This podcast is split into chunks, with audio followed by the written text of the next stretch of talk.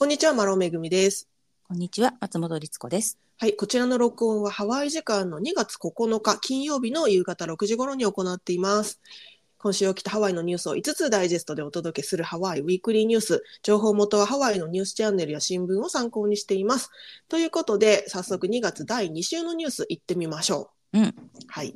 まず一つ目。はい。えーハワイアン航空でスターリンクの Wi-Fi が導入されるということでニュースが大きく伝えておりますよ。うん。うん。スターリンクといえばですよ。ね、スペース X 社、あの、ね、テスラとかを持ってる、うんあの、何でしたっけ？イーロンマスクあ、そうそう、イーロンマスク。イーロンマスク。ね、はい。今やツイッターも乗っ取って X になったっていうね。もう、もうあのね、うん。すごいミリオネアでございますがで。すよ。で、はい。その彼がやっている一つの事業のスターリンク社ですね。ごめんなさい。スペース X 社うんが、えー運用している、えー衛星インターネットサービスなんですね。スターリンクっていうのは。はい。衛星通信を使ったインターネットで、衛星回線を、衛星通信を使った回線とか、あの電話回線とか、インターネットって今までもあったんですけど、その従来のものとはかなり違って画期的な、で、低コストで、さらに高速で、高速インターネットが使えるっていう、で、さらに地球上のどこにいても使えるっていうね、うん。ことが、あの、特徴だそうなんですけど、で、このスターリンクのインターネットをえハワイアン航空が取り入れますよ、ということなんですって。で、すでにですね、もう導入されてる便もあるみたいなんですけど、うん。えっ、と、とりあえず今発表されてるのはハワイアン航空のハワイと、えーアメリカ本土間を結ぶ便はすべてこのスターリンクの、えーインターネットを、えー常設しますよっていうのを公言してるんですよね。でなるほど。うん。で、それをこの、えー春までにはすべて完了させるっていうことなんですって。うんうん。うんうん。でじゃあまたハワイと日本はうん違うんだね、今のところ違うんだと思うんですけど、でもね、あの、最近、あの、日本に行った友達に聞くと、すごくインターネットを快適に使えたって言ってたので、は。おや？あれや？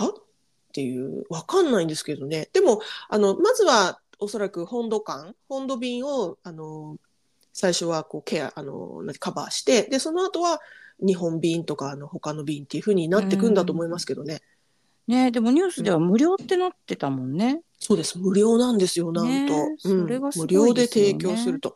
で、うんこのスターリンクも、あの、なんていうんですか、その飛行機に端末を設置してるんだと思う。なんか何かしらの機械をね、た設置してるんだと、けど、それもちゃんとあの、ハワイアン航空に向けて、ハワイアン航空のために、なんていうんですか、カスタマイズっていうかね、使作ったっていうので、で、何度もね、フライトテストして、で、アメリカの連邦航空局も許可を出してるっていうことなので、もう、あの、プロジェクトはだいぶ進んでるということだそうですよ。すごいですね。なんか適当に飛んでるのを捕まえるとかじゃなくて、ちゃんとね、うんあの専用にやるっていうところでハワイアンもすごい頑張ってるなと思いますけど、ね。う。うんん、だからなんか本当にこれ便利になってとってもいいと思うんですが、はい。もうなんかあのどこででも捕まるね。そうですよ。常にオンライン。いもう逃げられない。どこででも。や、本当にあの、本当にね、あの、数十年に、う本当にほんの20年ぐらい前までは、そうよ。ね、日本にいて海外旅行に行くって言ったら、あ、じゃあもう連絡取れないね、みたいな 感じだったけど、そうなのよ。もう言い訳はできませんね。本当少なくともごめん飛行機の上だけはさみたいなうん言ってましたけどもこうなったら機内だろうがなんだろうが つながってしまう。ねえね。あの便利だけど逃げられね逃げられない。常に。ただあの、ハワイアンとしては、やはりあの、いろんな航空会社がハワイ便に参入してきてる中で、で、うん。やっぱりその、どうしても価格競争になっていっちゃうじゃないですか。はい。あの、やっぱり安く安く、チケットを安くするってはい。なっていくことをおそらく歯止めをかけたいんじゃないですか。だからこういった、ね、他にはないサービスを提供することで、自分たちの価値を下げないっていう、価格競争に巻き込まれないっていう策なのかなと思いましたけどもね。ね。でもこれあのアラスカ航空はどうなんですかね。まあそこはまだ別なのかうん、まあ、ねえ。これからねちょっともしかしたらだからこれをこれがね広がってじゃあアラスカも取り入れようってなるかもしれないですよね。そしたらアラスカ航空のシェアはすごく大きいですから。ねえますます逃げらんねえまあいいですけど あのいいんですよ本当喜ばしいんだけどちょっとね、うん。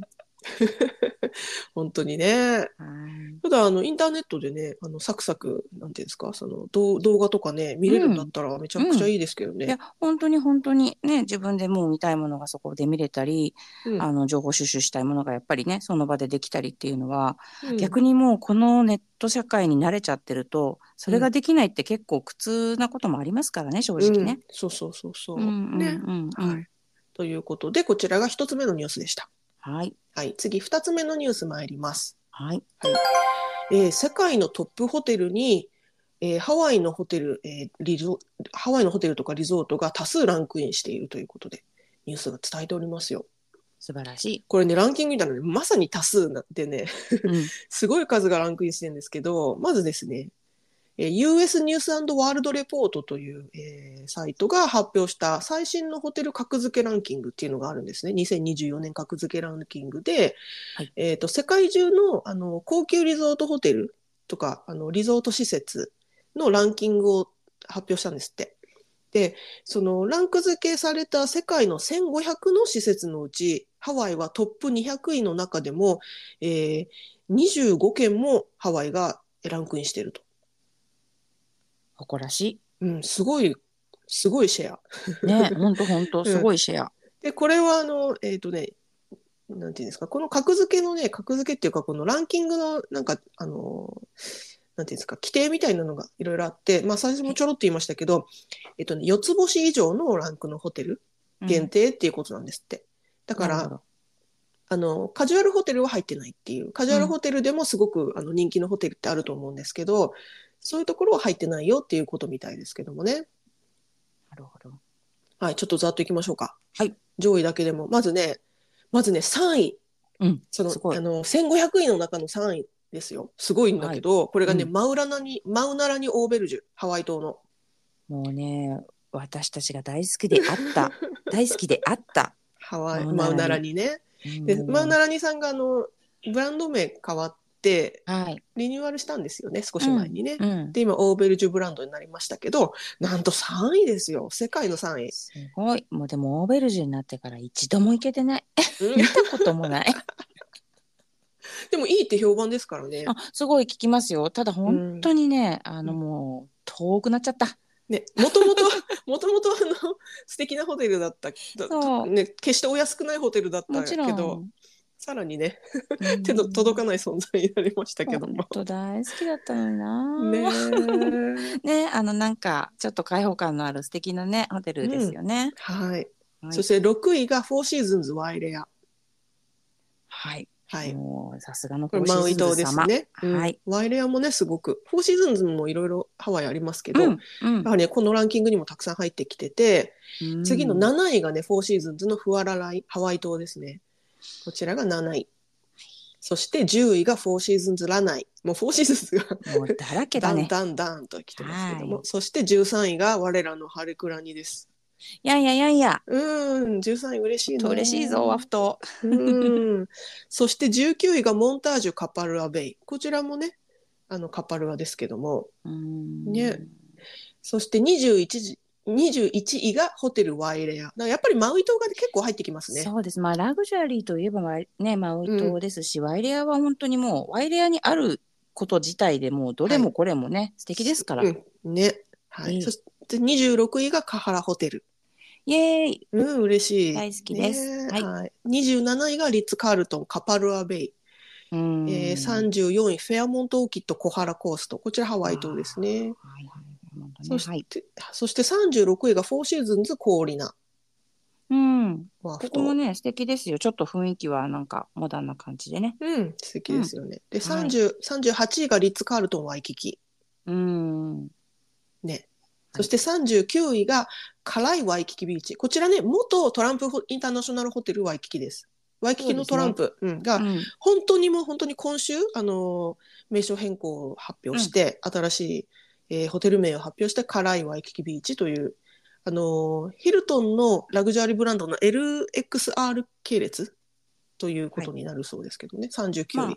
うん。でもこれ今選ばれてるのは、まあ、トランプの時の、多分ね評価でしょうけ、ど。評価だと思いますね。はい。はい。そして46位が、ワンホテルハナ、ハナレイベイ。うんハナレイのこれもねすっごい高級ホテルですけど、はい。はい、そして53位がフェアモントケアラニ、うん。はい、81位アンダーズマウイアットワイレアリゾート、あーアンダーズね。うはい。ん、104位センセイランナイフォーシーズンズリゾート、はい、ラナイト入ってきてますよ。そりゃそうだよ。そりゃそうですよ。113位マウナケアビーチホテルオートグラフコレクション。ここちらもね、ハワイ。イ島、はい。はい。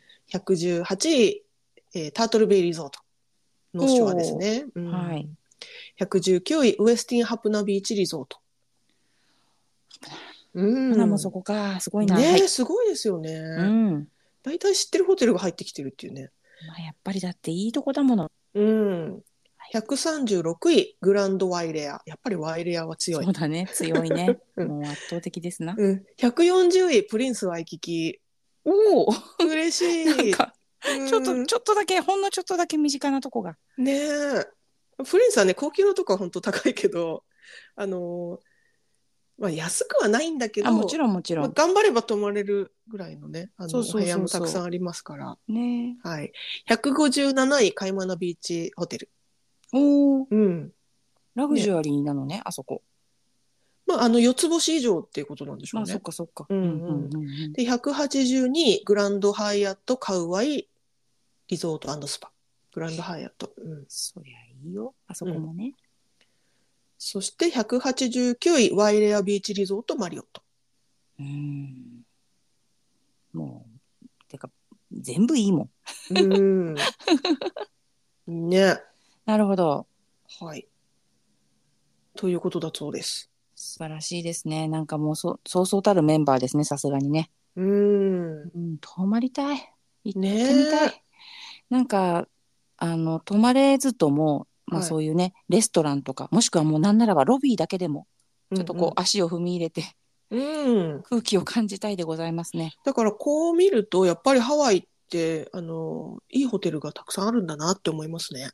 選択肢がいっ本ぱいあるんだなって。うん。うん。そして全部お高い。まあね。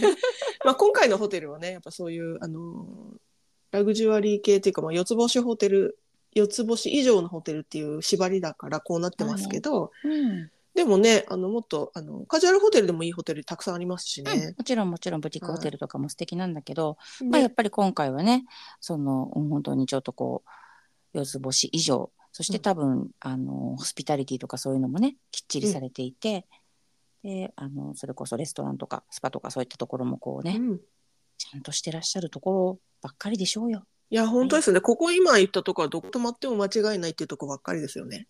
まあ当然なんだけど。ど。まあ、うん、でも本当に。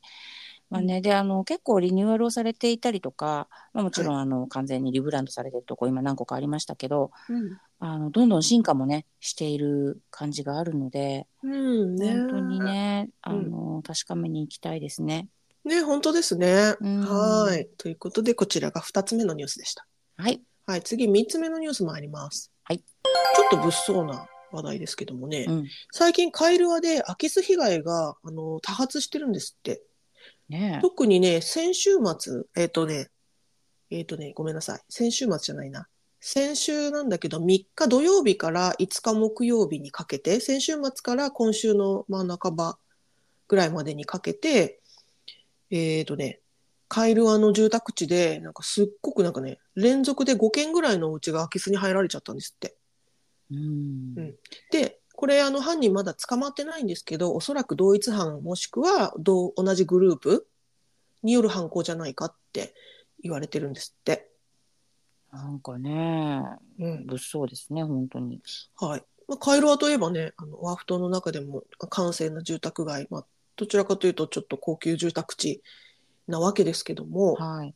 で、一軒家がね、多いんですよね。うん。で、すね今、回そう、空き巣に入られちゃったお家も一軒家ばかりみたいなんですけど、うん。このね、空き巣に入られちゃったお家に共通点があるそうで、うんえっ、とね、その共通点っていうのがね、きょちょっと興味深いっていうか、知ってたら、あの、いいなっていうことだったので取り上げたんですけど、このニュースを。うんあの、ジャロジー窓っていうか、あの、なんて言うんです？あの、窓がルーバー窓とかジャロジー窓っていう、日本でもそういう名前なのかわかんないんですけど、あの、なんていうんですか、いわゆるブラインドみたいな窓。そう。ガラスがブラインドみたくこうなってて、板が。クリクリってね何枚かの板がくこうかすかさ、ん組み合わさっていて、うん。でガッシャンって開けるんじゃなくってクリクリクリクリって言って回転することで、うん。そのブラインドのようなガラスが斜めになって開いたり閉まったりそうそうそうそうそう。そういう窓が。明できない。うんで、結構ハワイってこれがあの人気ですよね。やっぱりあのめっ、ちゃ多いです。はい、ね、あの、風入れたりしたいうんのもあるし、ハワイってそんなにあの、断熱しなくてもいいような気候だから、冬もそんな寒くならないし、だから、ジャロジー窓のお家が結構あるんですよね。多いです。このね、ジャロジー窓ってね、実はね、簡単にね、入れちゃうんですって。簡単に外せるんですってね。だからそう。だから、うんあの、下のところのガラスを、その、板をね、ガラス板を、まあ、5個ぐらい取っちゃえばもう人が1人ぐらいピョインって入れちゃうんですよね。うんっていうことで、実はすごく防犯上良くない窓だっていうことが、まあ、このニュースで言われてるわけですよ。まあそうだよね。うん、そうだと思うよ。うん。だからなんかね、この、あの、専門家、セキュリティの専門家の方がこのニュースでコメントされてるんですけど、JALG 窓はまず、まずつけないことが一番なんだけど、い一番防犯にはいいんだけど、もしお家についちゃってるお家は、あの、接着剤でつけてくださいみたいな、接着してくださいとか言ってて、いや、それしかないんだと思って、防犯対策が。なんかちょっとショックでしたね、これは。確かにね。あの、一番多いのがやっぱりこう、その一軒家の普通の、普通の窓というよりは、ちょっとね、あの、壁にそのまま、なんていうんですかね。うん例えばですけど、バスルームとか、はい。えっと、ベッドルームとかで、壁で別にこう、地面に接していないところうんにあるイメージが、まあまああるんですよね、ジャロジーってね。こう、はい本当に空気を入れるのにくるくるくる。で、えっと、場所も取らないから、うんそれだけパコってはめ込めば、空気が入れ替えられるっていうので多分多いんでしょうけども、うん。ね、一軒家でその、外から入り込んできてすぐに入れる場所に、そのジャロジーがいっぱいあると、うん確かにね。まあ、あの、あんまりその、なんていうんですか、そそれこそ通りに面したところとかにはあんまりジャロジー窓ってないと思うんですよね。うんうんやっぱりなんか、なんか勝手口っていうか、裏の方とかにね。ある、路地に面してるとことかね。そうそうそう、あるんでしょうね。だと思うんですけど、やっぱりそういうところも、あの、こういった空き巣の、ね、あの、犯罪者っていうのは手慣れてるから、例えば2階にあったとしても、2階にやっぱ登っていけるような環境であれば行っちゃうでしょうしね。だからやっぱり危ないっていうことみたいですね。いやーでもなんかね多分そのまあまあ近い地域で続けてね5件も起こってるってことは、うんそれに味を占めていっぺんにやったであろうと思われるので同じような人たちが。うん。うん本当にね。そうねで。すよね。なんかご近所の人も心配でしょうね。そうみたいですよ。だから、この被害に遭われちゃった方なんかは、まあ、基本的に空き巣なので、あの、人にね、危害、あの、なんていうんですか、人がね、強盗ではないからね。そうそう、強盗ではい、ないから、あの、自分がその犯罪者と鉢合わせたっていうわけではなくても、やっぱりね、その強盗団、強盗団っていうか、その空き巣団が自分の家に入ってきたと思ったら怖いですから、うん嫌ですよ。だから、この、あの、被害に遭われた方がニュースにコメントしてるんですけど、やっぱり怖くてね、ちょっとした物音でもすぐ起きちゃうし、夜寝れないっておっしゃってて、うん、その気持ちはわかりますよねっていう。ね。本当本当うん。怖いですね、はい。ということで、ちょっとね、ジャロジー窓をお気をつけくださいということで、はい、こちらが3つ目のニュースでした。はいはい、次4つ目のニュース参ります。はいはい。えーマウイ島で被災した学生さん、高校生を、えー日本へ派遣するプログラムが、えー計画されているということだそうです。うんうん。これ、あの、去年のね、8月に、あの、マウイ島で大きな、あの、山火事による災害がありましたよね。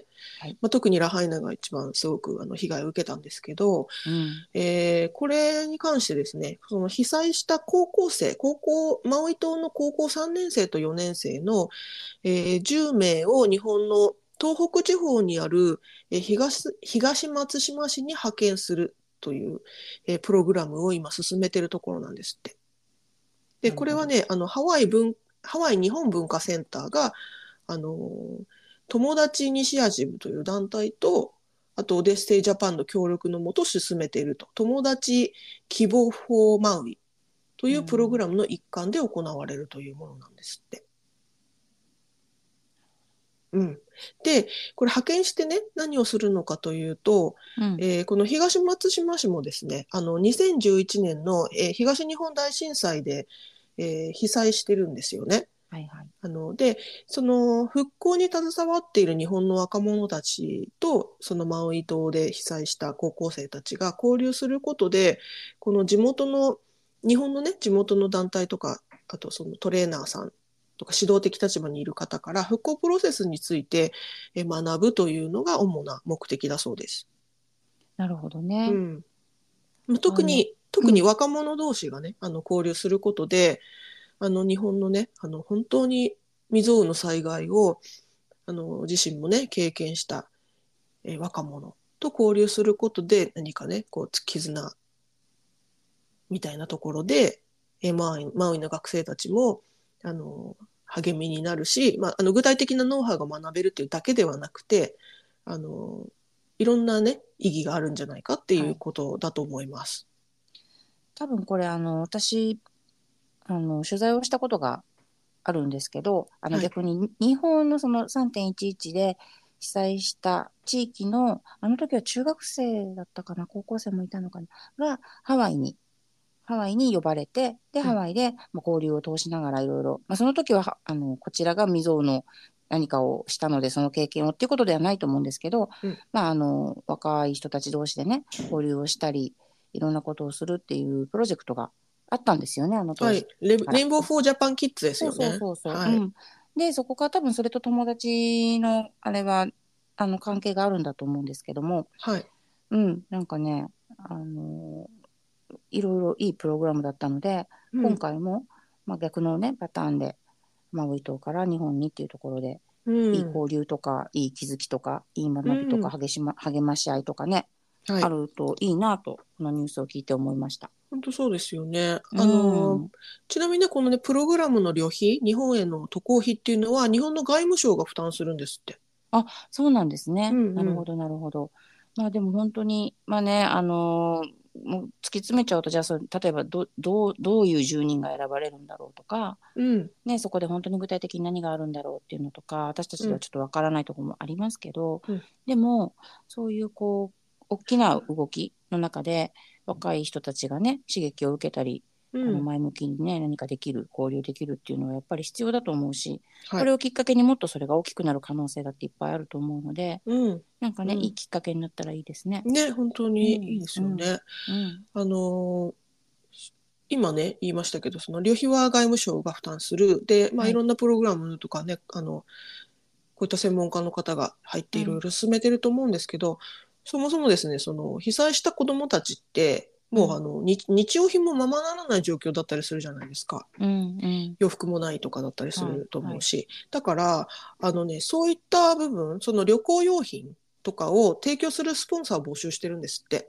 ああ、なるほど。うんうん、なんか例えばスーツケースとかねリュックサックとかそういうことだと思うんですけどだからあの確かレインボー・フォー・ジャパン・キッズの時もいろんな企業さんがねスポンサードしていろいろ入られてたと思うのでそうですね。なんかきっと、はいうん、きっとこれからそういうところでいろんな広がりが見えてくるのかなと思ってニュースを読んでました。そうですね。本当にうんあの時はいろんな人たちが協力して、うん。あとなんか、サイレントオークションとかでもいろいろ、とにかくうんうんうんドネーションを募って、そうでしたね。うん、なんかうん支援をね、一生懸命、お互い頑張ろうっていうのをやった覚えがありますね。うん、ううんん。ね、はい。ということで、こちらが4つ目のニュースでした。はい。はい。次、最後5つ目のニュース参ります。はい。はい。えー単身者、えーシングルの人は、パールシティを避けるべきなのではという、面白、面白いというか、あの、興味深いランキングが、えー発表されております。なんか、いつもにも増して不思議なランキングですね。はい。私たちランキング好きなんですが、今回ね、すっごい、なんか、ピンポイントのランキングなんです本けど、ね。これねどう調べてるんだ。何かというとですね、シングルにとってベストな、えー都市ランキングうんっていうものだそうです。は。はいい。で、これね、あの、金融会社のウォレットハブが、えー発表した全米ランキングなんですけど、全米182都市の、えー都市の中で、うんえっ、と、どこがね、あの、シングルにとって、まあ、特に出会いを求めているシングルの人にとって、あの、最適な街かっていうのをランク付けしたんですよ。うんうんで、そしたらですね、ハワイはね、あんまりあの、ランクインしてなくて、うんえーでで、ハワイがランクインしてるのは、ホノルル市。我らがホノルル市はですね、はいなんと19位。じゃあわ悪くないと。まあ悪くないですよ。うん上の方、上の方って感じ。ね、ね、上の方。うんうんうんだからまあ、ハワイで、ハワイ州であればホノルル、あの、シングルの人はホノルルに住んだらいいよっていうことみたいなんですけど、逆に、なぜかね、パールシティがこの中に入っててね、その、182都市中、うん。パールシティは、えっ、とね、178位。だから、下から6番目？とかなんです。だいぶ再開グループですね。はい。はい。んまあ、なんかね、この、えー基準がですね、まあ、単身者の人が、あの、オンラインデートの機会とか、単身者の人口比率とか、えー、2人分の食事の平均価格とか、まあ、そういったことを、情報をもとに、あの、算出しているランキングだそうで。う んなんか、なんかと、なんかもう、ちょっといろんなことがよくわからないランキングなんですまあでけど。これも確かにほら、パールシティは単身者がす住むっていうよりはファミリーの街っていうイメージじゃないです？まあね、だからそういう意味でそのね、あの、ちょっとロマンチックな場所とか、刺激的な出会いの場所とかが少ないよっていうことなのかなと思うけど、うんまずそもそもそのアメリカの182都市、うんどうやって選んだんだっていうね。多分ね、これはあの言われてないんですけど、おそらくあの人口、あのあそうかそう人か口密度とか人口、そうですね、人口密度で選んでんじゃないか。人、あの、なんだ、人口のナンバー、えー規模と人口密度と選んでるんじゃないかなと思いますけどね。うん。だからある程度、まあ、あの人がいっぱいいて、いる主要都市っていう中で出してると思いますけど。なるほどね。うん。ちなみにね、1位は、はい。単身者にとってベストな、シングルにとってベストな州は、うん。えーシアトル、ほう。ワシントン州のシアトル。ほうだそうですよ。出会いがいっぱいあるってこと？出会いもあるし、シングルもいっぱいいる。うんなるほどね。あ、なるほどね。うん、オンラインオンラインデートもみんないっぱいしてるっていう。うん二人分の、二人分の食費も悪くね、みたいな。悪くない。でも割とい生きやすい価格帯みたいな。なるほどうね。んうん、2位がラスベガス。うんうん。そネバダ州れはわかる。うん。うん、3位がね、デンバーですって、コロラド州。それちょっとわかんないけど、なんだろうね。ねえ、でもデンバーって、私、デンバーは逆にファミリーのイメージだったけど、うんうんシシングルが多いんですね。うねえ。ん、そして4位、アトランタ、ジョージア州。ほ5位、オースティン、テキサス州。う。うん。6位、リノ、ネダネバダ州。ほう。7位、タンパ、フロリダ州。なるほど。8位、マディマディソン、えーウィスコンシン州。うんもう9位ツーソンうんツーソン、アリゾナ州。ツーソンって？そう、そうなんですよ。アリゾナ州のツーソン。そして、10位がオレゴン州ポートランド。私が住んでる、あの、私はポートランドには住んでないんですけど、ポートランドの、うんねまあ、近くなので、ああ、なるほど、なるほどっていう感じで思いましたけれども。えーなんかそして、ホノルル。ツうんーソンってねホノルルは19位ね。うんうんうんうん。ツーだそうですよ。うん実は。。なんかパワーストーンとかのイメージしかないんだけど。それを求めて、シングル？そういうこと？そういうこと？わかんないね。でもまあ、だからこの今回はその出会いを求めるシングルっていうね、あれでしょうけど、うん逆にはい本当にシングルでいることが楽しい人の、うん。いあの、いいやすい街ランキングってまた全然違うんだろうね。うーん。一人で暮らしやすいわみたいな。どうなんだろう。ねえ、アメリカはあんま一人で暮らしやすい街なさそうですけどね。あそうか。うん。日本の方がよっぽどそうね。そ暮らしやすいですよねうんコンビニとかあるし。そうだね。でもまあね、なんか面白うんいこういうランキングで、なんとなくこうね、まあ、それが、が、それがどうこうではないけれども、はい逆にそれで自分の、なんかこう、ライフスタイルとかちょっと見直すというか、ああ、なるほどね、うんみたいなのはあります、あ、だからこんなに出会いないんだ、みたいな。シアトル行かなきゃって。シャトルね、ちょっと興味ありますね、その事情もね。うんねはい。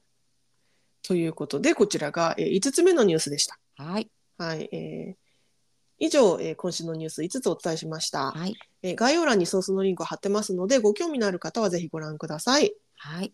ということで、今週もどうもご視聴ありがとうございました。ありがとうございました。えー皆様、もしよろしければ、レビューやコメントを残してもらえたら嬉しいです。